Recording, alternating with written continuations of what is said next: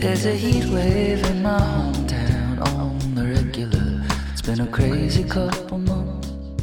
所以你们看到的时候，它那个狗狗是朝我镜头奔过来的嘛，就叼叼着那颗球快靠近我的时候，它就停下来了。我感觉它是不是有点不好意思？然后那个那个然后那个奶奶就跟我说话，她说她想让你跟她玩，拍一个锦江墨水，我一会儿完了我就要买一个那个午餐肉罐。我以为你要买 墨水。我以为你要买自行车。我们都可以靠这些老照片去佐证一些地点的历史，但现在很多照片，它就算成为历史，你也不能信了。拍照变成了我自己给自己的一种佐证，就我希望留下一些瞬间，是我将来想翻看的时候发现哦，原来那年新疆的薰衣草开的那么好，然后旁边还有黄色的麦田，嗯，嗯，就比如说以前拍照，你照片打印出来之后放在相册里，是全家人或者说家里有亲戚来是一起共享的，对，嗯。当本书看。哎。对，可以大家一起分享，一起去讨论，然后一起有共同回忆。但是现在，比如说用手机拍照之后，它是一个特别私人的一个物件。对，照片本身不能解释任何事情，嗯，但是他会孜孜不倦地邀请你去推论、猜测和幻想。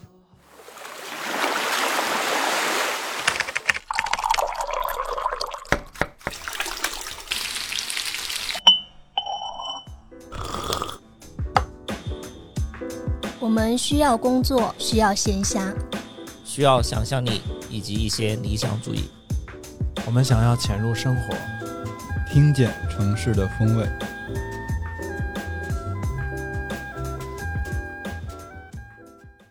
Hello，大家好，欢迎收听最新一期的鲸鱼赫兹，我是主播乐克。我是怪美，我是秋鹏。我是 House，本期节目呢是由富士 Instax Pal 拍照精灵赞助播出。呃，先嗯简单介绍一下我们这位精灵，它是大小类似于一副蓝牙耳机差不多大的一个小相机。嗯，那如果搭配上 Link 系列的打印机，就可以实时的把拍照的照片打出来。哦，它有同系列的一个打印机吗？对对嗯然后我们在前两周骑行的活动中呢，就有带上这个 Instax Pal 拍照精灵对，去体验了一下，并且呢，我们也去了富士位于成都 Instax 博物馆，然后场馆呢就在东郊记忆里边，后面我们也会展开聊聊。嗯，然后我们今天聊的话题也跟这个有关。嗯，今天我们其实想聊一下拍照这件事儿，可能因为嗯现在拍照对于我们来讲都太容易了，也太频繁了。我们好像没有专门的去聊过关于拍照或者是摄影的一些话题。对，当然，我们不是专业的摄影师，所以想从野生或者从生活日常的角度去聊一聊拍照这件事儿。嗯，嗯，我们是不是，我们可不可以说，我们对拍照是有一定要求的人？呃，我对自己拍照没要求，我对别人拍照有要求。我对别人给我拍照有要求。好的，我们各自从手机里选了一张照片，嗯嗯嗯，然后大家可以配合着节目的那个 show notes 文稿一起来听。但是苹果播客应该是不会显示图的，不过也没关系，就是听描述应该能够想象的出来。对，其实我们选这张照片儿，也不是说 这个作品有多牛，我们是想分享一下，就是我们四个人当下按下那个快门的动机是什么，嗯然后你拍到的画面是什么东西在打动着你。嗯，那我们就先从邱鹏开始。好吧，突然点名，我是拍了一张桂花树下嗯，玩球的狗狗，然后旁边 坐着，球。然后旁边坐着它的主人，也是一位奶奶。嗯，嗯，然后你们看这张照片，第一眼被吸引的是什么？那红狗红色狗啊，你是说红色？对，我觉得那个就是那个狗狗嘴里面叼了一个红色的球，嗯。然后远处的那个阿姨她坐在那儿，嗯，穿了一个一件红色的毛衣，对同色系的，然后他们分别又是脱离开的，嗯、但是他们两个在照片里就是有两个很亮的点呼应着，还还挺有意思的。对这个就是我拍下这张照片最主要的原因。哦。我是每年都会到我们家附近的一个街边公园去拍桂花，嗯因为那个公园就种了很多桂花树，然后就是想拍一下它今年桂花今年的样子长成什么样子，其实也没有什么太大的区别。就很多时候拍照，你就会觉得那个静物吧，嗯，拍的没有那么没有引起你的兴奋，嗯，嗯。你总希望有一些动态的东西、不一样的东西出现。其实刚才我还想问你，你每年去拍这片桂花，嗯。还有这个创作激情吗？嗯，因为桂花每年开的也都差不太多哈。对。嗯。就是为了让自己多走出去一次。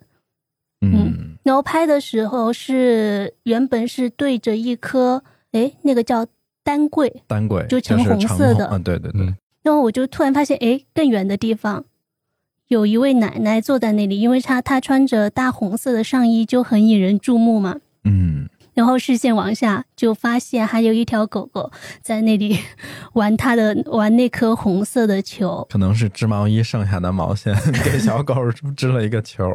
嗯、刚开始我拍他们的时候，我还有一点不好意思，就是偷偷的在那里拍，然后拍着拍着在那站久了，感觉那个奶奶也发现我了吧，我就更加有点肆无忌惮的去拍，最后就蹲下来拍那个狗狗，那狗狗嗯。就以为我要跟它一起玩。所以它就奔向了我的镜头，所以你们哦看到的时候，它那个狗狗是朝我镜头奔过来的嘛，就叼叼着那颗球，对对对，但是它在快靠近我的时候，它就停下来了。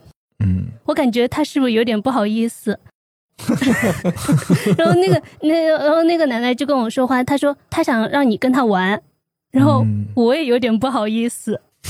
她她不停下来了嘛，她就掉头走了，那个奶奶就把她喊走了，然后我们就朝着相反的方向离开了那个地方，离开了那棵桂花树。嗯，嗯哦，他拍了他们，然后结果还跟他互动了，我觉得这还挺对，挺有意思。对，因为有就这件事情让我觉得拍桂今年拍桂花好像有一点不一样了，我还把嗯这件事情发在了社交媒体上面。哎，这种照片就是你再看它的时候，你就能想起当时那个对话来，基本上对吧？它就会很、嗯记忆就会很鲜活嘛，而且这种照片是我放在手机里不舍得删的照片，我经常会清理手机里面的那些照片。然后我的照片就是这样的，希望大家可以想象的出来它是什么样子。对，嗯，听都能听得见。那让 House House 来说他的那张照片吧。好，然后我分享的这张是最近刚拍的，因为嗯大家知道成都人一到冬天就向日葵，只要一出太阳，肯定都想出去。嗯然后那天周六，然后我可能要去宜家去买个东西，然后因为天气特别好，所以说就可能你到底去 是怎么回事儿？因为之前计划的想去，然后加上那天天气又特别好，嗯就骑车去嘛。绿道上没什么人，然后突然骑着骑着，发现旁边绿道草地那儿有一两个木头的椅子，嗯然后间隔着上面搭了一根木棍，然后木棍上挂着一排的香肠。嗯，哦，这是香肠啊？对，然后不然你以为是什么？没有，就是你如果不放大看，还以为是一个庙子门口挂了什么吉利的什么。那天气就特别好，前后没什么人，嗯，就有一排香肠挂在那儿。这后边是一厕所，对是厕所吗？而且从哪里看出而？且成都三环边上经常他们的放大呀。厕所修的巨豪华，我天，那个香肠你拿了吗？没有。哦，这是绿道边上。对，就三环边上它有一个非非非非机动。非机动车的，比如说电瓶车的一条道，嗯然后旁边还有一条小的绿道，骑自行车的。哦，就其实我刚知道，好多那种呃负责打扫公共厕所的那些环卫，他们其实都住在那个厕所里边有一个对，嗯，单独有一个房间，还可以做饭什么的那些。哦，那这个是他们自己灌的香肠吗？呃，不知道旁边那个小区其实离三环边离绿道还挺远的，那有可能就是环卫工人他们自己做的。嗯，嗯，就这张照片里面的，可以明显的看出来那个阳光强烈的程度，嗯，就很光很想进，去晒。非常难得的这种天气，其实这张照片就冲这个太阳都值了钱了。香肠可能好吃一点。嗯，你知道成都的冬天欺骗性特别大。嗯就现在别人看照片显现不出来，如果他不是看见我们穿这么多衣服，嗯他不会觉得我们有多冷。对我，我刚才也想说，就是如果我你没有看见这个挂着这一排香肠，嗯，你就说这张照片是一个艳阳的夏天拍的，也很合理。对，嗯然后那我我接着说，撞档了，我也选了一张晒太阳的照片，但是不是香肠晒太阳，是人类。就是前一阵儿也是呃临近冬天的时候，还没有那么冷，其实。嗯嗯然后有一天，就是因为其实今年成都出太阳的，就冬天出太阳还挺多的，相对于往年来讲。对。然后有一天，我就在那个茶水间接水，然后在阳台那儿休就放空一会儿的时候，就突然发现出太阳了，楼下就开始，嗯、各种自带小板凳，对，然后就是从那种四面八方来的街坊邻居坐在这儿晒太阳。就这个图最边上，嗯、有两个自己搬来的木质椅子的，一个绿衣服的阿姨，还有一个戴帽子的一个老年人。就他们两个就是我们旁边那栋楼的居民。嗯，邻居，对，然后门口有几把坐黑色椅子的，就是嗯，其中有的应该是客人，然后有那个车店的小路应该是，嗯然后还有这个是丸子还是小西来着？还有一个特别抢眼的小十五趴在那儿，像一只小猪一样。然后当时觉得这个画面挺美的，就随便拿手机摁了一张。我觉得它反映了成都人在冬天的一种日常生活的状态。嗯啊就这种状态，其实，嗯，起码在我之前在北京生活中是不太能见到这种状态的。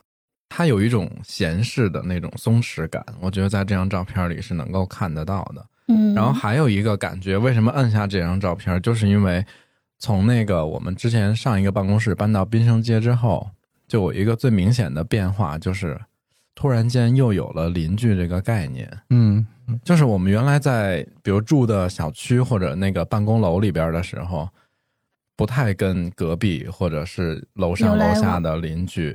对，虽然说现在我们也不会特别深入的跟隔壁的这些街坊邻居有来往，但是我觉得好像就有一层那种感觉笼罩在这个街道上。嗯一方面是比如说我们项目里的这些商家以及经常来的一些常客，然后还有就是像我们临近的那些咖啡店，然后面馆什么的，它它是一个那种怎么讲，就是一个社区是一个双门感洞。对对对，就我我我不是拉了个群叫滨生街双门洞吗？就我觉得它很我没有像在那个群。我待会儿把你拉进去。我觉得它就是很像韩剧里边那个，会有几个家庭主妇或者无所事事的人坐在门口嗯，搬一个椅子，一边摘豆芽儿，一边在八卦或者是唠一些家常。嗯就我觉得那种感觉，现在在城市里边它有一点陌生，所以当我把它记录下来的时候，我就觉得提醒我自己，将来不要忘记这个时刻。这张照片里还有一个信息，嗯，就是这辆车它违规停车，一百五。可以凭此照片去举报哈。就尽管你拍这张照片，你觉得它好像不是那么不是那么精美，嗯，或者说画面不是那么精致，但是这种每个人不同的状态，他在感觉在阳光下面舒展舒展开来了，就会给你一种安慰。嗯，哎，但是我不知道其他城市是不是也这么爱晒太阳？哎，也可能也加上我没有在其他的南方城市住那么长时间，我不知道他们的生活习惯。我觉得都很爱晒太阳吧，是吗？就只要不是大夏天，嗯，成都的这个这个温度跟纬度特别合适，是因为如果你真的再往北走吧，嗯，冬天太冷了，即便出太阳，你也很难在街上坐得住。而且好像日常也不缺太阳，所以那太阳显得没那么金贵，嗯，对吧？而且成都冬天，如果你室内没有开空调或者说暖气的话，地暖的话，其实 去外边可以比室暖和暖外还要。冷一些。对，嗯嗯，反反正冬天，尤其是过年前后，如果出太阳，我们家会把所有的东西都搬出来晒，然后人也在外面晒着。你你说你们家是江西老家对。哦。所有的可能不太严谨。就是会有那么一天大扫除的时候，把你的箱子、被子，当然床就不搬出来了，就能搬 能搬的东西都搬出来晒了。嗯。行，那我哎我那我来说吧。嗯。这张照片是我某年某一年在春节的时候回北京家里拍的。嗯。然后拍这张照片的时候，我按下它的一瞬间，是我有一种恍惚感。这个恍惚感是什么呢？就是这是我搬进这个新家的过的第一个春节。嗯嗯因为平时我回北京的时间比较少嘛，又刚搬了新家，这个家给我的感觉就是又陌生又熟悉。嗯，陌陌生生对是陌生是因为这个不是我从小长大那屋子，对。然后这个空间对我来说还是一个新鲜的空间，然后熟悉就是因为父母在，那些家具基本上也是从老房子搬过来的。对那个照片里，就是嗯，从你妈妈那个后脑勺看过去，就可以看得到呃柜子。对。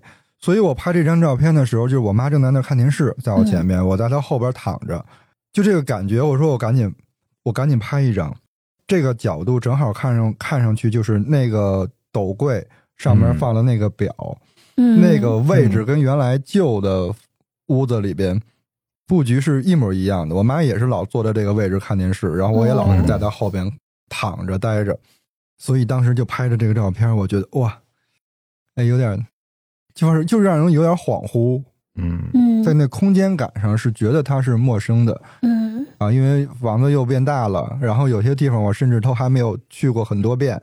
然后还有一个让我觉得我平时没有注意到的，因为它整个拍到我妈的那个后后脑后脑勺，然后平时没注意，她头发白了很多。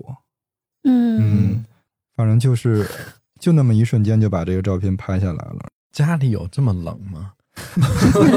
啊，穿了一个那种跟东北花布的那种大棉袄似的。但老人家是不是习惯性的就把那件衣服穿上了？对他们是怕着凉的，但确实是这个新的这个房子要比原来在老房子那儿住的时候是温度是要低一点。对于我们来讲，大了，对于我们来讲是舒适的，嗯嗯因为原来那个老房子冬天的那个暖气比较足，嗯室内可能二十七八度，可能都快三十度了。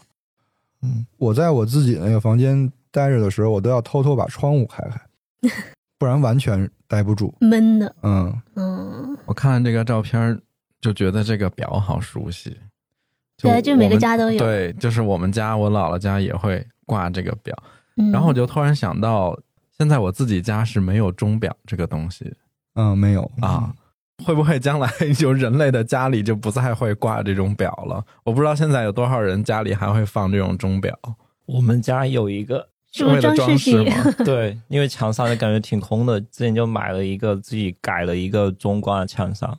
刚才我看他这个表的时候，就也搭着他虚化了，没有很清楚，我就想读那个数那个时间，嗯后来发现哎，有点忘了怎么读了，都快，但没那么夸张，就是你会有一种有一点点陌生的那种感觉。嗯，这个表挺老的了。这个表我从小时候感觉就有，嗯，它是那种挺欧式的那个表，是那个雅典那个建筑，对对对，那个那个门框，然后里边有这么一当就是那种它是方一个形的塑料的，然后上面电镀了一层金色的那种。对对，对，看这张照片，觉得那个镜框好好看，那个蓝色的镜框，眼镜镜框。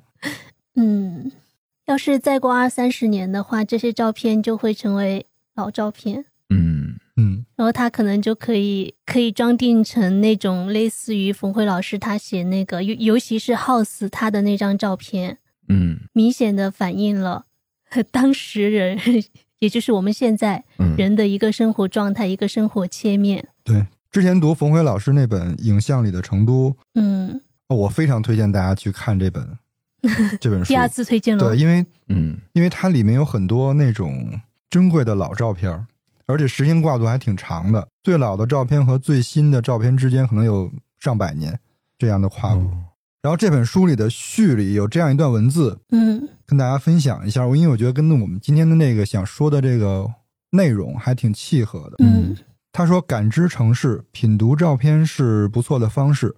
从感受来讲，它和小说的阅读体验有些相似，可以让我们经历无数的人生，体味万千世界。它涵盖城市景观、风貌、历史、民俗，应有尽有。它会告诉你故事的来龙去脉和无人留意的细节。它会轻轻牵起你的手，带你进入未知的空间。它还会与你对话。”成都人说这是摆龙门阵，这其实是摄影师在和你交流，知己间的默契和友情悄然建立。虽然跨越时空，却仿佛近在咫尺。他会与你一起欢笑与忧伤，也许因为你读懂了他，也许是因为他感染了你。无意之间，他还会隐藏一些答案，但没有恶意。这些有点像小孩子们捉迷藏，只不过想试试你的细心、耐心与运气。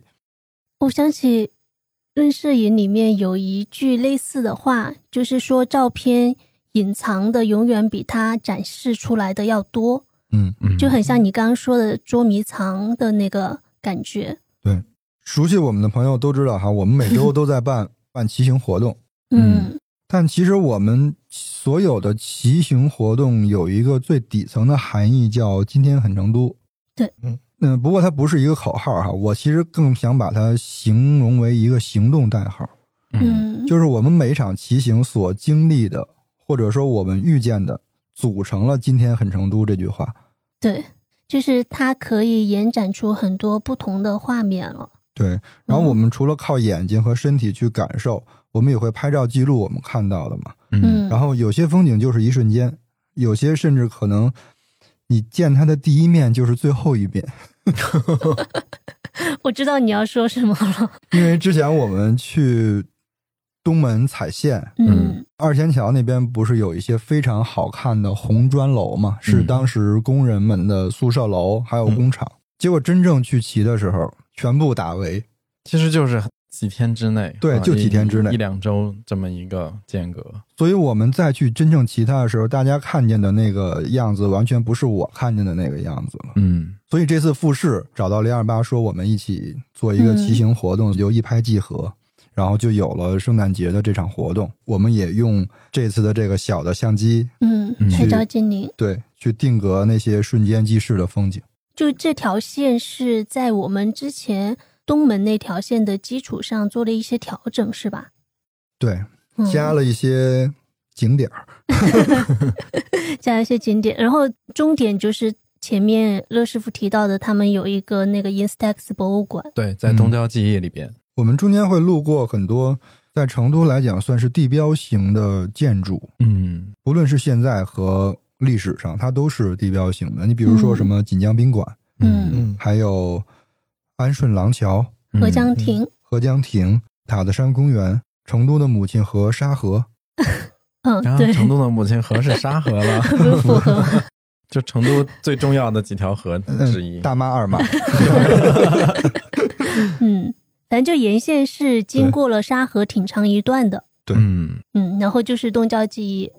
我们现在是刚参加完那个骑行活动的部分，然后来到了 Instax 博物馆，在东郊记忆的这个店。对，刚才我们也逛了一下今天的这个博物馆，哇，好多相机。如果是那个拍立得迷的话，我觉得这个在这儿能得到极大的满足，因为它从各代就包括在售的以及一些停产的很多机型相纸都有在这儿陈列。然后刚才我们也在路上拍了一些照片，对，就是现场会有一个，因为我们今天用的 Instax Pal 是一个迷你相机，它本身没有带那个打印照片的这个功能，所以它会连接用蓝牙连接一台 Link 打印机，然后通过打印机打出来。所以它的好处就是不太会费相纸，因为我们可以在手机上先做一个筛选，然后再打。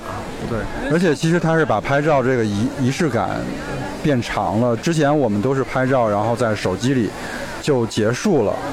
现在其实有一个，呃，拍完照你不知道你拍的是什么，嗯然后你打开那个 app，你才知道是什么。对，然后还有你在打印的这个一个过程，嗯还就跟原来洗相片的那个过程是一样，有一种期待。对，还挺妙的。而且因为今天是有工作人员统一为我们打印，就感觉真的是在排着队洗照片的那种。对，所以其实因为它很小巧嘛，所以在骑行的过程当中，你可以随时拍。嗯，它比相机、比手机其实都要安全，系数高一些。对，嗯，就直接挂在脖子前面就可以。对，其实而且你可以在路上捕捉到一些，呃，非常瞬间的场景。对，因为今天我们骑车其实也是难得赶上成都冬天出太阳这么好的天气。我觉得刚才在那个多宝寺，呃，还有古雅坡那边的时候，就拍了几张银杏。就成都今年因为暖冬，银杏还一直特别坚挺，还特别金黄。而且今天的阳光比较好啊，有阳光透过树的时候，就会有那种丁达尔效应。对对对，然后今天整个一路上，我觉得我们一群人就是那个骑行中的显眼包，因为我们有给大家呃准备一些 cos 的小配件，就比如说有喵喵扮成圣诞老人，然后其他的骑友会带一个鲁道夫的那个鹿角，嗯然后我们现在现场还有一些骑友在这儿玩，还没走哈。嗯，不然我们就现场现场拉他们一下，然后问问一下他们今天骑行的过程有没有什么印象特别深的一些环节啊，还有一些风景啊，然后他们在用这个拍照精灵的时候的感受。嗯，那我们先从圣诞老人开始吧。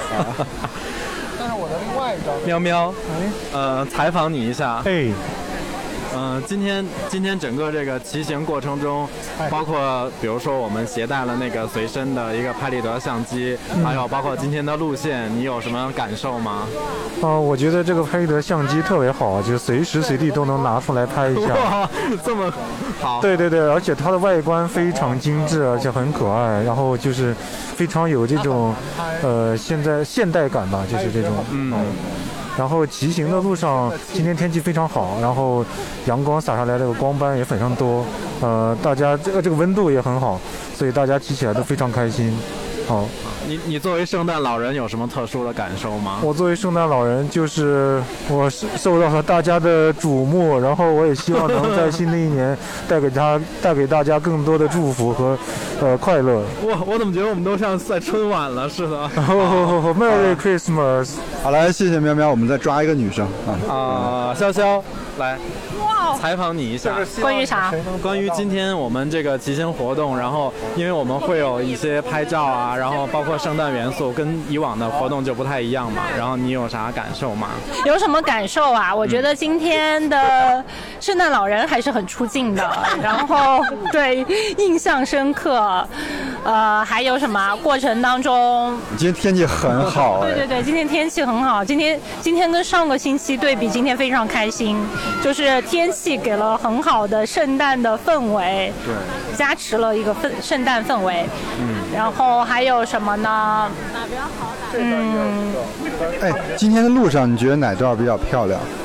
哪段呀？我觉得走到沙河公园那段很漂亮，就有银杏风吹下来，然后还有阳光穿梭下来的时候，然后银杏叶开始洒下来，然后然后大家又带着那个圣诞的耳朵，就特别有氛围。有光影是吧？对，好了，谢谢谢谢小乔，谢谢。我们我们再去抓一个人。抓谁呢？来，我我社恐，我们那个对这段这段音机会有什么可社恐的呀？就是我不知道说啥。嗯，我们会收到我们的那个金鱼赫兹的播客里边，有没有什么想跟那个听众朋友们分享关于我们？因为你参加了十几、二十三次、三四十次的骑行活动啊，嗯，想分享吗？嗯，关于什么的？有关于今天的骑行活动说说呗，有哪些比较印象深刻的环节？哦，今天印象深刻的环节就是 我们的圣诞老人非常的引人注目。哇，今天圣诞老人真的就回头率很高。对对的，然后大家一起在这个非常天气非常好的这样一个周末吧，然后一起出来骑骑车玩一玩，我觉得是一个很好的一个放松的事情。然后如果可以的话，我希望我每周都来，哇，希望你说到做到。只要我能抢到名额，我一定来。哎，今天有有试着呃用一下我们那个拍照精灵，是不是？啊，试着用了，我觉得很小巧，很方便，就是比传统的一般的那种，呃，不管是拍立得也好，还是相机也好，因为它可以就挂在脖子上，然后随手按一按就能、就能出现一些。可能我们就是看不到他那个照片的那个样子，就是那种盲拍的那种感觉，我觉得还挺有意思的，就是有点像开盲盒那种感觉。而且其实反而我们在骑车的时候，它还挺合适的。对因为不用去取景，你不用在乎去那些东西哈。对的，而且它也不会影响，就是特别影响那个骑车的时候的，就是安全性嘛。因为你它非常小巧，你大概随手按一按就就可以拍成，然后我觉得还挺方便的。好了，那谢谢，谢谢，圣诞快乐。圣诞快乐！圣诞快乐，圣诞快乐圣。诞快乐！好，那我们那个现场的环节差不多。嗯，好。那就这样，行，那我们回到呃录音室。嗯刚刚郭老师提到的那几个地方，有一些我们可能在那个聊成都街巷的那个嗯专题里面有一些提到过。然后我们今天就是今天在聊起他的时候，会从我们和他们之间的联系，嗯，就连接来聊。呃，像东郊记忆那边以前是工厂，可能就是人们生产工作劳作的地方。嗯那个安顺廊桥啊，还有合江亭，它就既有观光的观光的功能，可也有像桥嘛，肯定就是过人的。对，然后我们就可以挨个的来说一下。嗯、反正从零二八出发到府河边上，会经过一个比较重要的一个建筑，就叫锦江宾馆。嗯嗯，我们可以在那个 show notes 里看到一张老照片，这张老照片就是从锦江宾馆的边上锦江大桥的这个角度去嗯拍锦江宾馆。这个角度其实是特别标志性的一个角度。后边，嗯，有一段时间，可能在六七十年代的时候吧，那些比如说火柴盒上、笔记本上，嗯，还有那种老式的黑色手提包，嗯，像北京我姥爷原来他拿那黑色手提包，上面印的是哎天坛，坛对，成都是印锦江宾馆，锦江宾馆加上锦江大桥这样的一个组合。我其实乍一看这个桥，我有点没分清楚方向，我看了半天才看出来，就他是站在他的斜对岸的那个方向，往锦江宾馆那儿去拍。嗯然后这个桥跟现在长得也完全不一样了。嗯，不太一样了。但是其实可以看得到，这个时候已经有公共汽车，然后有很多人骑自行车，包括其实这个时候人民南路已经修通了，就是已经规划好的。这个是这张照片可能没有那么老，对大概是八十年代，我觉得。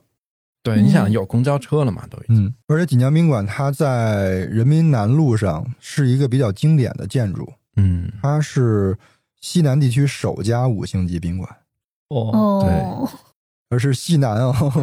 其实到现在为止，就是锦江宾馆这个酒店这个品牌，在成都人心里还是那种有点 old money 那种。对对，咱俩想到一块儿去了。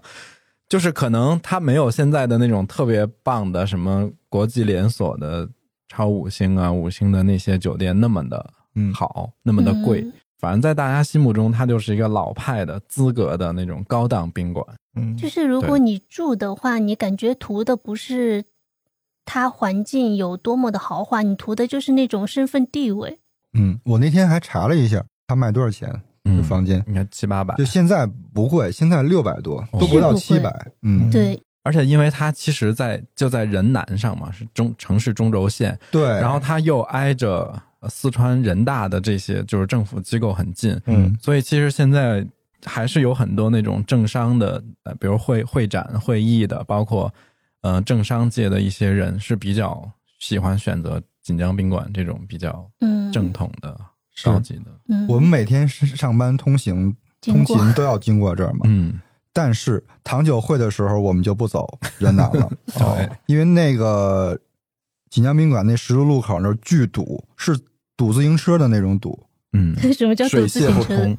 就连自行车都能给你堵着，哦走走不动。哦，就是每年一到糖酒会的时候，其实这两年稍微好一点了啊，就越越往前边那几年就更夸张。嗯就是这个成都，尤其是人南中轴线上的几家重要的酒店跟宾馆，都会被那些呃糖酒的副食的一些商家品牌包下来做他们的会场跟那个展销会的这种嗯。陈列什么的。然后它路边不是有一个耀华糖果糕点铺吗？嗯就在它哦，那个，又是老字号就，在它口子上。一个小亭子，然后一到糖酒会，那个糕点铺那个招牌连夜换成其他品牌，嗯，哇，就是不是普通的贴个黑地板儿，是整个招牌就是特别精致的换成一个另外的品牌了。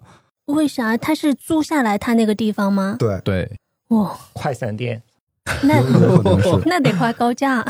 肯定花那些那几天那就是价高者得了。对我们再往前走走，嗯，嗯，嗯，嗯，往下面其实就到了，哎，应该是往哪个方向？我方向感不太好。我有点往这儿就往东拐往。东，哦，就到安顺廊桥嘛。嗯嗯，其实和和对和合江亭隔得很近。我跟你们说，我今天早上还特意去看了一眼？就上班前，因为我发现廊桥还在不在？也当然不是了，之前经常也是快速通过，嗯，其实没有嗯真正的停留在那里。嗯，然后我去了安顺廊桥，呃，他在街边就靠近街边上摆了一个咨询台，嗯那个咨询台是是因为它上面有餐厅，嗯我就问了一下，我说上面可以过去吗？可以过。对，可以过。然后我就走上去，相当于绕一圈，就绕着那个餐厅走一餐厅的左右。两边都有人行道可以穿梭。嗯，对。现在的这个安顺廊桥，在古代它它写的是古安顺桥嘛，嗯但实际上古安顺桥它不是在这个位置。对，这个之前我们也说到过，古安顺桥实际上是在合江亭那个位置。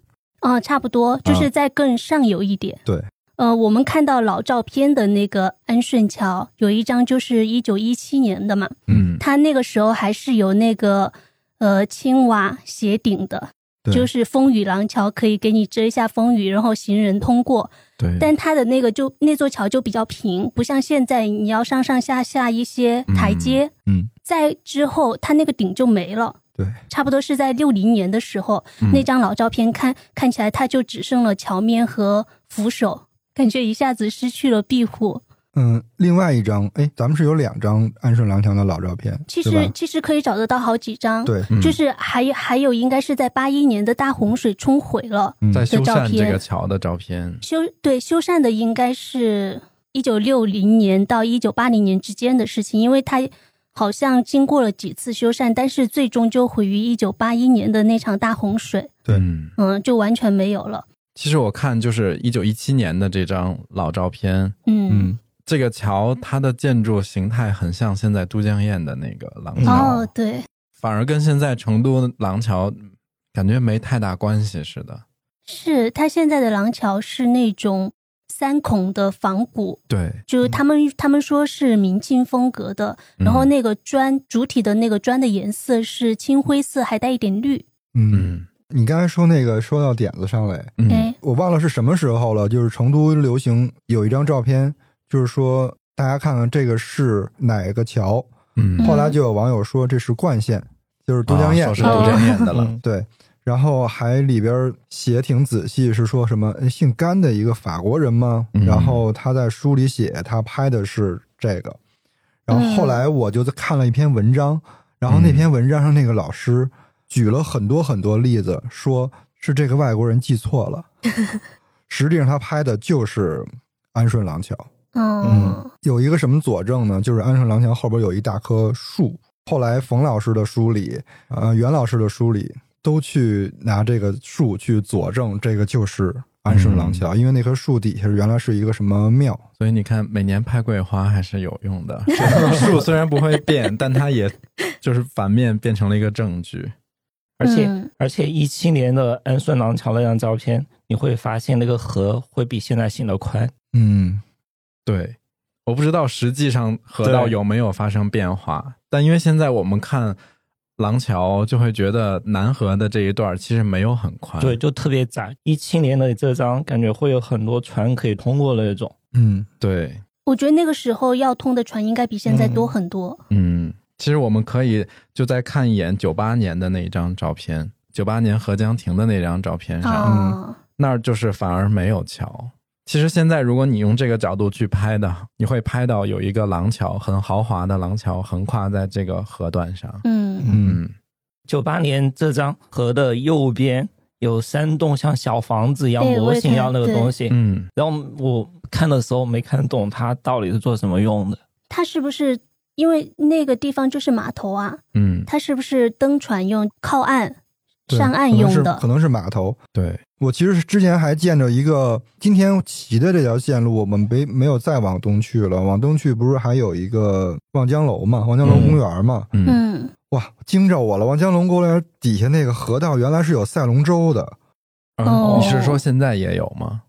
就是原来原来啊，原来的老照片里就是，而且并排很多龙舟在那儿比赛，然后河道上站的全是人。嗯，那个历史不是很悠久，可能是八九十年代的时候还有，因为有好多那个拉着横幅还有冠名什么的。啊，嗯。你你知道我在那个合江亭，我上了那个亭子嘛，嗯，然后就看河岸对面，它有一个那种下沉下沉不太多的一个广场，嗯嗯。然后上面也是有一个那种建筑可以遮挡的，有一个顶，嗯下面几根柱子撑着，一群就是也是娘娘和大爷那些，他们在那里跳舞，嗯跳的是交谊舞，但是又不太像交谊舞，就是他们可能想跳交谊舞，但呃跳的不太好，嗯，跳的不太好。我们其实看着有点别扭对，。我们其实骑车会经常从那儿过。对，就是走河的那一边的话，机是一个那种非机动车的一个，就是只能行人跟自行车走的那种绿道。对，河那边是酒吧街。哎，对对对，嗯对，然后那个广场，其实每天不管你是比如白天经过还是傍晚，就是人其实都还挺多的。嗯，嗯其实我觉得挺好。我看，就我觉得他们在那里很闲适，就有一种生活很祥一派祥和的感觉。嗯对，嗯呃，在安顺廊桥，就如果你从兰桂坊这边这一边登上去的话，嗯嗯，它有一篇《廊桥赋》，虽然我觉得通篇写的，一般 又又在点评人家。但他他有一些有几句读起来你就会会心一笑。嗯嗯，他开头是这样的：反映阳光者，红叶，彩虹的那个红；反映人情者，桥也。桥上行人，桥下倒影，嗯，桥梁贯穿历史，人情贯穿桥梁。啊，文笔是比较朴素。对他就是写的很，嗯，对，很直白。然后嗯后面又列举了一些像什么赵州桥啊，就全国各地的桥，啊泸定桥，还有包括是魂断的蓝桥。是 吧哇，魂断蓝桥都被写进去了。对对，然后呃，中间有一句，就可能大家听到都会比较有感触吧，就诗人桥上看风景，别人别人楼上看诗人。哦，嗯嗯，嗯最后我觉得他有点，我不知道他是不是想写出那种戏谑的感觉，嗯说。美哉安顺，住此地，别名多情桥。愿天下皆无薄情桥也。我我觉得他想要表达的，我能感受到，就是说你因为桥就是人来人往嘛，嗯他想表达那种说，呃，人情可能在桥上比较容易发生，嗯包括他中间举举了的还有鹊桥，嗯就是他有很多情感寄托在上面。他用鹊桥跟魂断蓝桥 去验证了情感容易在桥上发生这件事儿。其实之前有一段时间，安顺廊桥上面还住着人，嗯，住的全是人，然后上边是佛龛，下边住人。哦，他现在也是两层，对吧？现在也是两层，原来也是两层，嗯，但结果发大水的时候就把那些人都淹了嘛。哦，哦，不安全。对，我就觉得现在的安顺廊桥，我们觉得它很重要，可能一方面是那位写赋的老师，他可能有一些情感寄托，对然后对于我们大多数人来说，尤其是你了解这座桥修建啊、被冲毁啊这些历史，你就是有一种怀古的那种情思在里面的对，。有个记忆的锚点在那个桥上。嗯，然后合江亭其实就没啥，如果你不把它包装成那种。嗯，合江亭到浣花溪，对，合江亭到浣花溪，或者说把它当做一个拍婚纱照的背景，嗯。或者说晚上的时候，它会打造夜景嘛，就连着那一片打造夜景，嗯。比较漂亮。其实今天早上去看就，你就只能看到一些嗯。钓鱼的人，嗯，然后呃，有一位环卫工人当时在上面休息。哎，嗯，他其实现在现在的作用就是一个大家路过休息，然后一个景观，对，嗯起到了主要作用。而且好像休息的人上上去的也很少吧？因为我觉得它它作为一个那种地标跟景观的意义好像更大。嗯，嗯因为它那个台阶儿其实不是很容易被发现。对，就是有点犯懒的，可能就不去上去了，是吧？对，对，就简单来说哈，它的历史就是唐代建造，然后南宋的时候被毁了。我们今天看到的合江亭，它是一九八九年的时候做的仿传统建筑风格。嗯然后之前也说过，它是两个重檐嘛，嗯其其实就是一个六角亭。有有一个点可能可以说一下的，就是因为呃高骈他修建罗城的时候，不是让那个皮江改道了嘛？嗯嗯改道了之后，码头就那个港口，嗯，从之前的万里桥就转移到了合江亭，哦。所以所以合江亭它的流量来源之一，我觉得也因为这件事情，就要、哦就嗯要要不然的话，谁没事去对啊，去登个亭子，去写两句诗，也是因为你你有人来人往了之后，它更多的故事就会发生在那里。对，你看说来说去就很相通，是不是？哎你上到亭子上去了，嗯，上到亭子上，景色应该还挺好的吧？对，它视视野比较开阔。啊嗯，怎么说呢？它本身肯定是一个不错的观光观光点。嗯至少我觉得现在它没有那个，就不是港口了，不是码头了，不是人流的聚散地，它的存在感其实是和前面安顺廊桥一样的，还是怀古。对，嗯是怀古。我今年夏天有一次在那个九眼桥陪朋友喝酒的时候，然后后来那个里边空气特别不好，我就出来嗯。我说溜达溜达透口气，然后我就发现廊桥上人游客非常多，就有很多哦外地朋友可能要，因为那个是会出现在很多成成都的宣传片以及那些 IP 里边嘛，有廊桥的这个形象。嗯，我走上廊桥，没发现廊桥赋，但我发现了下面有那个游船，就跟之前成都开那个夜游锦江那种类似的，哦。就是那种观光游船，点着那种什么红的、绿的的那种 LED 霓虹灯，还挺多的。然后那些船上的人还会跟你招手，你知道我特想坐那船，那个有什么好坐的 因为视角不一样。嗯，嗯，啊？会看到平时你看不到的一些东西。对，我就挺想挺想在那个府河上坐那船，感受一下，就是嗯平时没有感受到那个视角。嗯，好像现在打造夜游的这种观光，比白天的观光活动要更多一些。因为晚上之后它有灯光工程，就比较比较美，比较好拍。嗯，我觉得反正嗯现在，嗯、九眼桥、廊桥、合江亭，就它可能最大的意义就是一个城市的文化符号。对。嗯，我们继续往前走吧，嗯，好，往前走到塔子山公园，往前走，对挺远的。然后 往前骑。然后选了两张照片是沙河水闸跟塔子山公园。一想到东边的话，就全部都是以前三线建设的一些工厂。嗯然后这两张照片都跟当时的一些工厂有关。一九九五年的塔子山，你会发现有火车，嗯，老式火车。这要不是老照片，我还以为是合，敢相信我。还以为是合成的呢。然后这个火车是当时有无缝钢管厂，就无缝钢管厂他们用、用钢材哦钢管厂五区，而且就塔子山公园当时被称为是钢管厂他们家属的后花园，哦，因为它就完全是被钢管厂就厂区包围。包围。着。对，就钢管厂当时人最多的时候说，职工有三万多，然后家家属可能有十一万左右，哇。所以说就是一个特别大的厂，就特别像东北以前那种老工业基地的那种感觉。无缝钢管厂有一个特别牛的，我收到了一个私信，说说当年九几年的时候，天安门那个国旗，嗯，那个旗杆不是想换嘛，换新的。哦当时政府找到首钢，嗯然后首钢好像就说做不了。不不怎么做得了，然后就因为当时成都无缝钢管厂他们做的那种无缝钢管是好像是国内是技术特别牛的，嗯然后就首钢就邀邀请无缝钢管厂说要不要我们一起合作做这个事情，就最后是无缝钢管厂他们特别值得对外说的嗯一个比较重要的事。嗯，哦，参与到了一些很重要的建设。对，嗯，沙河水闸那儿那张照片的话，那个水闸现在好像还有，对，有，对有有，但最著名的是不不最著名最值得想说的是是原成都罐头厂门口。对，就成都罐头厂是成都开了很多年的，大概是一九一几年、二几年的时候，有一个归国华侨开的，哦，对，叫唐吉红。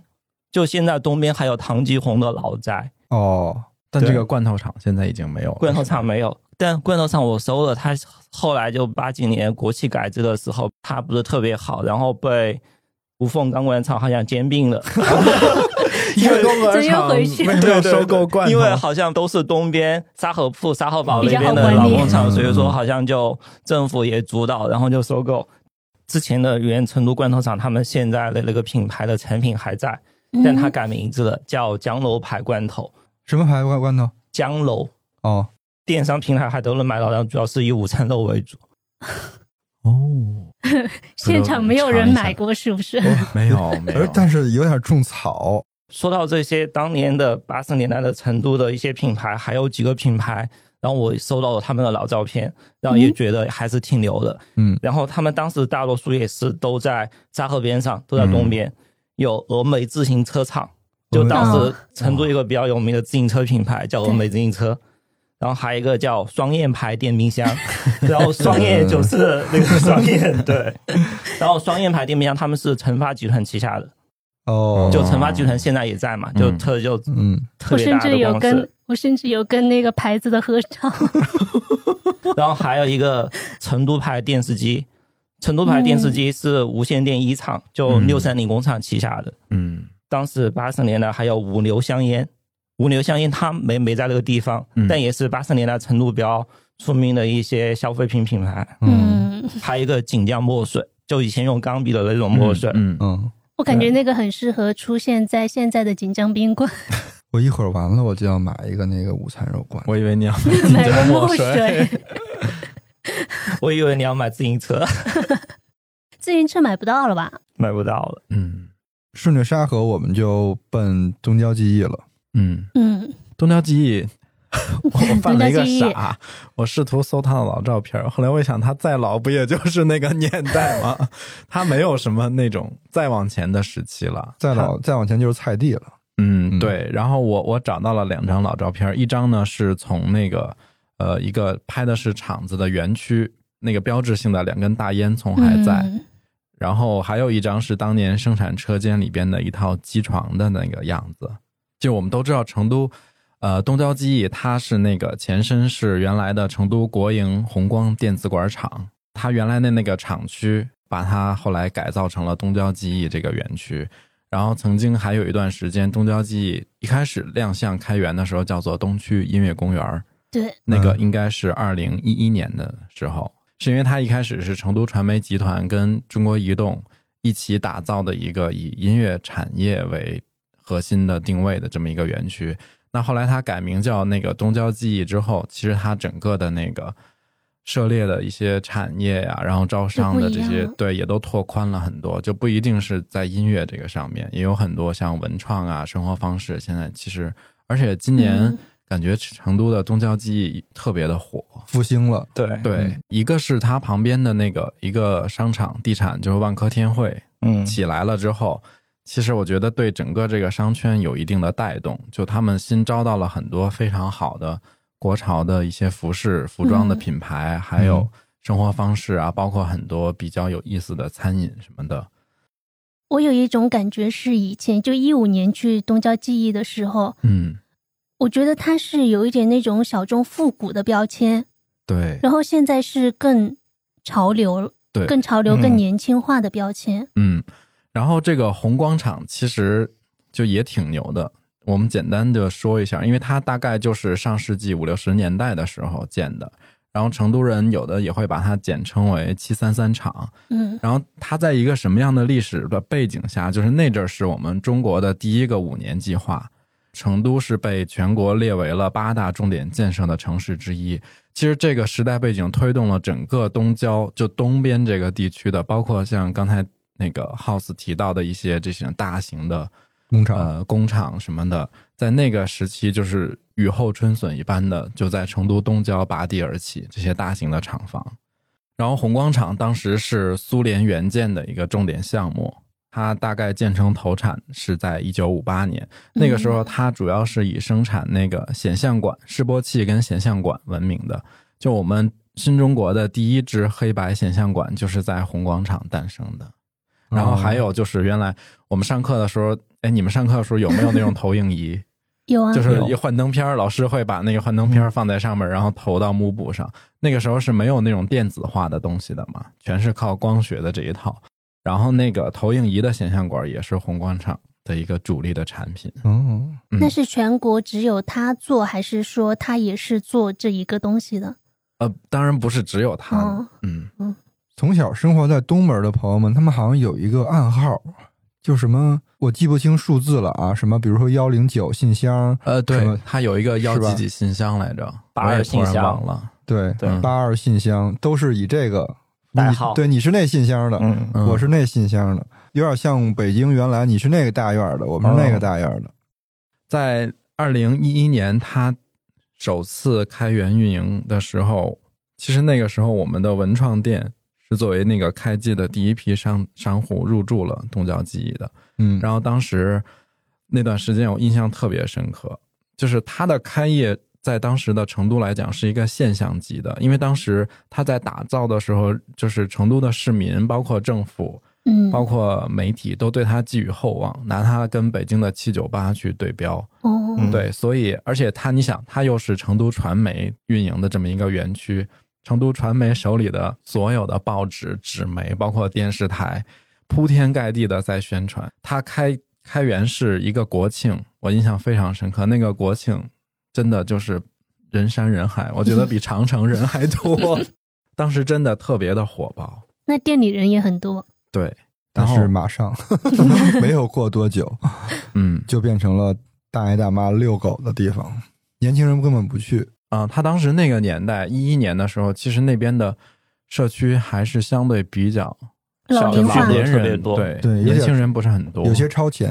嗯嗯嗯，其实当时对标七九八完全就就不在一个 level 上，对的。对，其实现在很像，嗯，现在那个整个感觉很像。嗯嗯，对，我想问一下，七九八它的位置是处于中心是中心一点吗？嗯还是东北方向不是，呃，你要是这么说来，跟东区的位置其实还挺像的，就是那种感觉。嗯但它七九八再往北一点点，哎，其实东郊也有点往北，差不多。三东三环外嘛，四环外，嗯，九元桥，九仙桥对。嗯。其实，在做这期选题的时候，我看了大量的老照片，嗯。然后最大的一个感受就是真实。嗯。嗯，我们都可以靠这些老照片去佐证一些地点的历史，但现在很多照片儿，它就算成为历史，你也不能信了，对吧？为什么？因为 因为有一些改造的技术是吧？对，嗯嗯，就是《论摄影》那本书里面，它有一段话就特别好的解释了我们刚刚在描述那些老照片的时候的那种珍贵感。嗯嗯，是他说拍照就是参与另一个人或者说另一个物的必死性、脆弱性、可变性。所有照片恰恰是都是通过切下这一刻并把它冻结，来见证时间的无情流逝。嗯，第一个词儿是什么？必死性，对，就是就是它一定会消亡。它终将逝去，哦挺哲学，很哲学。是的，然后就像郭老师刚刚说，那个时候不是每个人都可以拍照片，相对来说，拍照还是一件挺大的事情。嗯，对然后现在就是每个人都可以拍，甚至可以给他 P 图。嗯，嗯，所以其实，在可能在原来那个时代，拍照这件事儿，它本身就摄影这件事儿就具有一定的权威性，嗯，以及你不太容易说想想要去反驳这个拍到的这些内容。就你你非常坚信他照片里传达一些信息的，嗯，对吧？那天秋鹏说一什么词儿来着？我说摄影式观看。对摄影师观看也是我在看完苏珊苏珊桑塔格那本论摄影书里面留下来的唯一一个词。摄影师观看，它是一个褒义词还是一个贬义词？我觉得它是一个比较中性的描述。它到底是什么意思呢？我摘录它其中的两段话，我觉得已经大家应该能够 get 到那种感觉。嗯他说，摄影师观看意味着倾向于因太普通而为大家视而不见的事物中发现美。什么意思？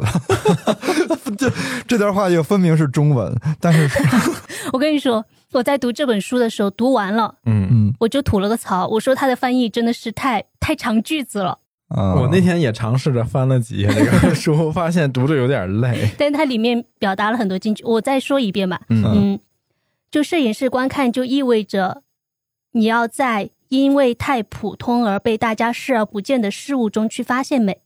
哦，然后呢，摄影师被假定要做到，不只是看到眼中所见世界本身的样子，嗯。本来的样子，嗯。包括早已为人称，包括早已为人称道的奇迹，就这些都是，呃，是一个你本来应该做的，嗯。摄影师本来应该做的，但是他们还必须以新的视觉选择来创造兴趣，嗯，就要产生一些新的这个东东西明明就是假设它就是客观，就这么多年来一直都是这样了。作为一个摄影师，你要找到新的角度、新的嗯看法去表达这个东西。这很像小红书上的图啊。什么？或者说，它其实就是一种更主观的方式。对，嗯，嗯，事物摆在你面前是客观的，嗯但是当你看它的时候，你就是会带入你的主观视角去看，是。然后拍下来。比如说我看见一棵银杏树，嗯然后这棵树的叶子还没有黄，我拍完以后把它 P 黄，算摄影师观看吗？不算，不算。你那属于作弊，不在我们今天的交流范围里边。嗯，如果以银杏叶子来拍照，比如说哈，嗯。我要拍一个银杏叶，我不拍它在树上的样样子，我拍它落下来的那个瞬间，如果拍到了，对，这这个就是我们很多人在摄影的时候创作有一个流派嘛，就是决定性瞬间。嗯就是如果你刚好遇到了、抓到了那个瞬间，你的摄影作品就容易被别人觉得惊艳。嗯，嗯我觉得他，你刚说这个可能是另外一个层面上的，嗯银杏叶子它在树上和它飘下来，不以及它在地上铺满地，我觉得是每如果每个人选择的不一样，嗯它能够一定程度上表达他当时的心境是什么样的。嗯嗯嗯，你知道那天我在路上看见一个人拍照，他是怎么找这个决定性瞬间的吗？嗯就是就反正一男一女，然后女的在银杏树下等着那男的给她拍照，嗯然后但是那个银杏就在树上长得很好啊，没有叶子飘落的呀。然后那女的就在那儿疯狂踹树，然后又赶紧回到位置上，那银杏就落在她身上。哦就他们是捕捉这样的决定性瞬间。哦，这种现象还挺常见的。对啊，我就想大家赶紧去看银杏啊，不然都被踹光了。呃，你们在平时自己拍照片的时候，嗯觉得是什么样的什么样的东西决定了你要拍照？因为现在拍照真的太容易了。我觉得有一段时间我们是看的看到什么都想拍，但是现在反而有一种回归到我得想一下这件就值不值得我拍这张照片值不值得拍下来？嗯我我觉得可能会有两种情况，就比如说嗯你想拍的时候，你是想先这个照片我是想要分享出去，嗯作为社交媒体发的时候，你拍的东西可能会不一样。嗯就就是为我本来就想去发，它是去想服务于我发朋友圈这件对对事儿的。对，它是服务于我想展现，比如说这个产品的卖点，或者嗯说我自己的生活方式怎么样。嗯有些时候，比如说不发的时候，你只是觉得那个场景刚好那个图片吸引到你，你觉得它好看，或者说它值得纪念。嗯就就像你邱老师刚才说的，它是在你相册里，你长时间作为一个像写日记一样的一个保留的方式。嗯对对，我原来一直，嗯、自己有有跟自己辩论过那个事儿，就是我们在，尤其是在出去玩去的时候，到底是我看到了这些风景比较重要，还是我拍下这些风景比较重要？嗯我一直是觉得我看到的东西是更重要的，嗯就我当下应该投入进去，去感受那个当下的环境，而不是把它仅限于拍下来发出去。但是后来我发现，就是人上了岁数之后吧，你就不得不做一些妥协，因为你真的记不住了。嗯后来我就拍照变成了我自己给自己的一种佐证，就我希望留下一些瞬间，是我将来想翻看的时候发现，哦，原来那年新疆的薰衣草开的那么好，然后旁边还有黄色的麦田。嗯嗯我希望这些东西它它能够留下一些蛛丝马迹，让我在将来想要回忆、想要翻看的时候，这个就有点像我们之前回姥姥家、姥爷家，经常会抱着一本原来的老照片那个相册去翻看。嗯。我觉得相片有的时候它就是它是一种证据，嗯。嗯。特别像之前看到一句话，就是说一个国家没有纪录片，就像一个家庭没有相册一样。嗯，就比如说刚才找了东郊或者说成都的一些街道的一些老照片，它其实就特别像这个城市的纪录片一样。对我有时候那出去玩，如果我没带相机，玩完回来，我觉得我这次玩没玩爽。嗯，有的时候甚至会觉得，我今天一天出去玩，然后我拍了一些好看的照片，我今天超值，我玩的好有意思。之前也是，之前给给吃的拍证件照，嗯现在其实很少拍了。嗯我发现这是这个是两种我我自己的变化。我现在更爱拍，比如说在路上遇见的，就是某一时刻它的光很好，或者嗯碰见一些什么有意思的人，嗯偷偷把它拍下来。我更喜欢这种瞬间，而不是食物摆在那儿，我给它拍一张证件照，证明我吃了它。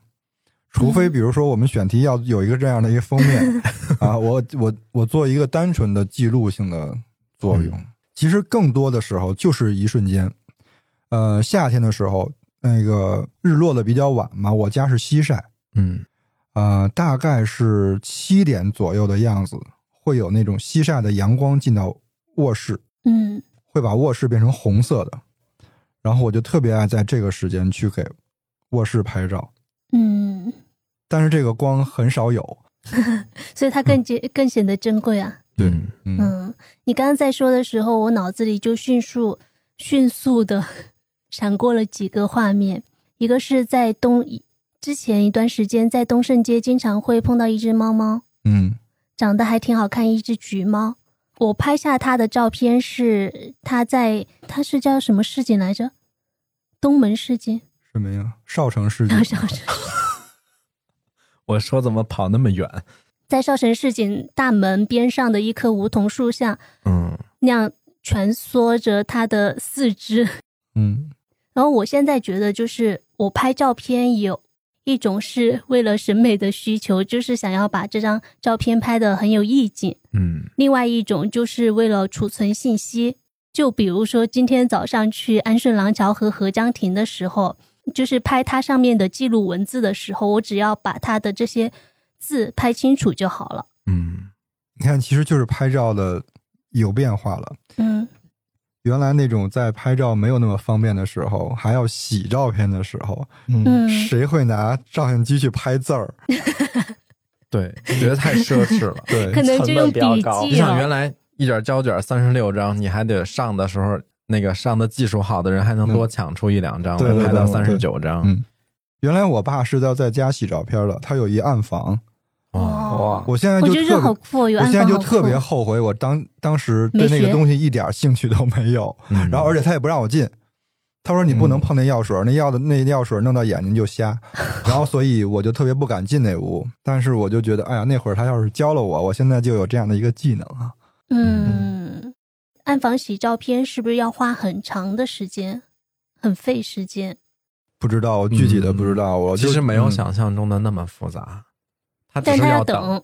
对，我有时候会觉得拍下的这些照片没有什么意义，尤其当你不会把它洗出来，就一直放在手机里面。嗯确实是现在现在这种保存的方式吧，显得它没有那么珍贵，没有原来那么珍贵。比如说原来翻相册的时候，嗯，看到这张照片的时候，那个信息密度其实比在现在在手机上翻到你很久之前那张照片的时候，那完全不一样。然后还有就是，嗯，原来家里的那个斗柜上玻璃板下面不是会压一些照片吗？对哎那那些都是精选出来的照片，就是现在那个，嗯就是现在相册里那个精选相册。比比如说以前拍照，你照片打印出来之后放在相册里，是全家人或者说家里有亲戚来是一起共享的，对，嗯当本书看哎。对，可以大家一起分享，一起去讨论，然后一起有共同回忆。但是现在比如说用手机拍照之后，它是一个特别私人的一个物件，对，它就是你嗯你还有自己手机点介意里别人偷窥你，对，然后你不会说说手机随时放在客厅里打开我这个相册，你们 有亲戚来可以随时翻我手机里面的相册。但照片打印出来之后，你在家里展现出来，它是一个实物，所有人都能看到。嗯嗯原来比如说家里人，那比如说聚会拍了一卷胶卷，或者我们出去一个地儿旅游拍了一卷胶卷，就拍完照这件事没结束。现在就是拍完照这件事已经就基本上结束了。拍完照之后回来，就是我妈她就会拿着胶卷去照相馆去冲洗胶卷，嗯，直到你花完钱，她返回给你那一沓纸质照片的时候，你才知道你拍下了什么东西，拍的怎么样。对，而且原来当天是取不了的，就对就最快第二天。当时就是有一种那种惊喜跟期待感，会一直浓缩在那几天里边尤其是你你刚拿到那一本洗出来的照片的时候，真的还蛮惊喜的，就会是抱着那种满怀期待的去、嗯去复盘整个旅旅行。是在看照片的时候，你会勾起很多故事，你还会说：“哎呀，这张照片没照好，没拍好，对当时要那样就好了，是吧？”还有有有那种遗憾，确实，而且嗯。以前家里面打印出来的照片，有时候会在背面写字，嗯。嗯，就写上，比如说日期。哦一日期，然后我是跟谁去哪一个公园，怎么样做一些什么事情。嗯。就除了照片之外，就想有一句话可以把这个故事记录下来，就特别像现在大家发 Plog，对，所以其实我们说回来，就是因为我日常有的时候偶尔还是会用拍立得去拍一些照片，虽然现在电子已经很方便了，嗯。我就是觉得那个按下快门儿，然后他当下出来的，他虽然说我不用等这几天，但是那种期待感、那种未知感还是在的。我觉得那个感觉很好。嗯拍立得拍出来的照片，有的时候它不一定是完美的，但是你看了它，你会觉得它就是有那种味道在。我之前认识一个朋友，因为他本来就是自己做一个原创品牌，在卖相册，所以他就养成了一个生活习惯，他每天必须拍一张拍立得，就可以是比如说他今天吃的一顿饭，或者他跟朋友在酒吧聊天儿，然后反正他每天会拍一张。嗯我可能不会选择过那样的生活，但是我看了之后，我又觉得他给我看过他的就是一段时间拍的那种东西，我觉得还挺感动的。嗯我觉得对他来讲，可能这件事儿本身的意义就非常大了。就他拍到的画面里是谁，可能没有那么重要，他就是在用这种方式在记录他今天的一些状态。嗯。这件事对于他来讲，就是每天都是新的一天。嗯，我觉得这个是他生活中的一种仪式感。嗯。嗯。我是想起了一部电影，嗯。就是依依杨德昌的那个依依，哦。我看了很多遍。那个杨洋，他不是经常从背后拍嘛，嗯。嗯，他也不是说要把人拍的多好看，甚至有一些东西你根本就知不知道他在拍什么。他去洗照片的时候，那个洗照片的那个人就跟他说：“你这个是拍的拍的啥拍的呀？啥？”就是大人觉得完全没有意义，嗯但是小孩呢，他就是他就是这样看看世界的。我记得，呃，那句话是怎么说来着？就杨洋说的，他说把别人不知道的事情拍下来，然后告诉他。就是意义啊，对吧？就是以。但是我们现在是不是没有，已经没有打印照片？不仅没有打印照片的习惯，打印照片的工其实你具会发现，城市里边的照片打印店都越来越少了。就只拍立得就是只有当你有拍立得的时候，你可以是我们一个现在目前来讲就比较高效和比较好的一个方式，让我能够得到这个实体照片。因为之前我有一次是因为办个啥签证，就需要去印那个照片儿，我真的嗯我在点评地图上搜了半天，就可着少城找，反正就是少之又少，反正最后是找到了，但是你需要走很远。我最后再分享一小段话，嗯就是，嗯，我觉得不管是把照片存在手机里，或者是把它打印出来，就是拍照这件事情对于我们生活方式的一种影响。嗯他是说，呃，理解始于不把表面上的世界当做世界来接收，理解的一切可能性都根植于有能力说不。严格的来说，我们无我们永远无法从一张照片理解任何事情。但是后面有个转折，照片本身不能解释任何事情，嗯但是它会孜孜不倦的邀请你去推论、猜测和幻想。嗯嗯那今天我们整个关于摄影的这个话题，其实聊的差不多了。然后最后我们也再推荐一下，就是如果喜欢摄影的朋友，是可以去东郊记忆的这个成都 Instax 博物馆去看一看，我觉得还是挺有意思的。嗯，我们今天呢就各自都分享了一些我们按下快门的那个瞬间到底是因为什么，然后也找到了很多不同时期的老照片来对比成都这个城市的一些变迁。那有些人喜欢拍照，可能是因为他善于发现生活中的小惊喜；有些人呢，可能是为了像我这样留住一些重要的时刻。嗯然后也有一些人，其实他就是单纯的想作为一个自我的表达，没有什么太多的想法。最后就是我想引用一个观点来为今天的节目收个尾。有好多观点。对，因为有一些人认为实体书它在现在这个时代之所以重要，是因为它嗯，在这样一个风云变幻的时代，印在白纸上的那些字是不那么容易被篡改掉的。嗯那我觉得其实套用在摄影，尤其是这种实体的纸质上的照片上，其实是一模一样的道理。大家就拿起相机 出门拍拍照。那再次感谢富士 Instaxpel 拍照精灵对本期节目的大力支持，嗯也感谢大家的收听。如果喜欢本期节目呢，呃，可以分享给身边的朋友，或者在苹果播客给我们评分。然后我们有一个听友群叫金鱼赫兹饭前饭后群，要是大家感兴趣的话，可以先添加微信号金鱼赫兹 FM。那我们下周二见，拜拜。拜拜拜拜。I've been going through the motions, learning how to pretend that everything is perfect. And I've been sinking in an ocean, drowning, but I'm silent. Yet everyone thinks I'm afloat.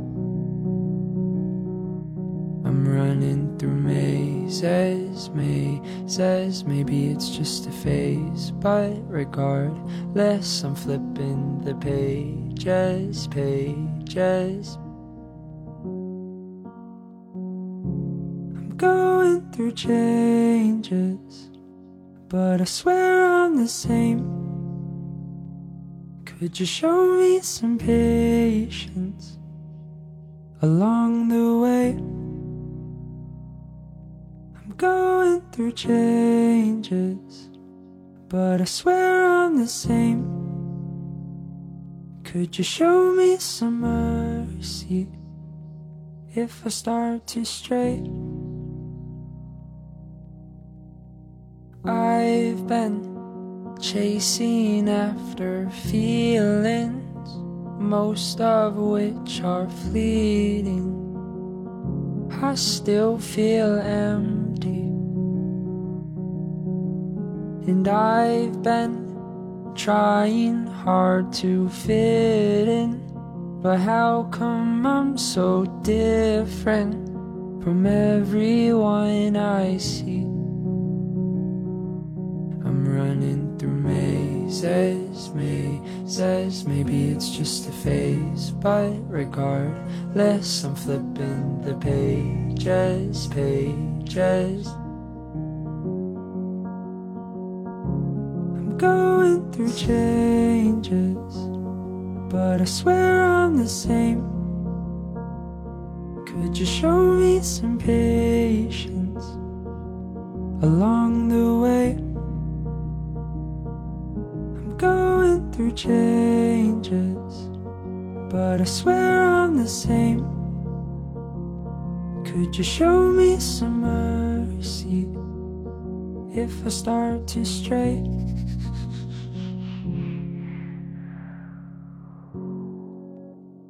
Trying to fight the seasons, trying to find my meaning.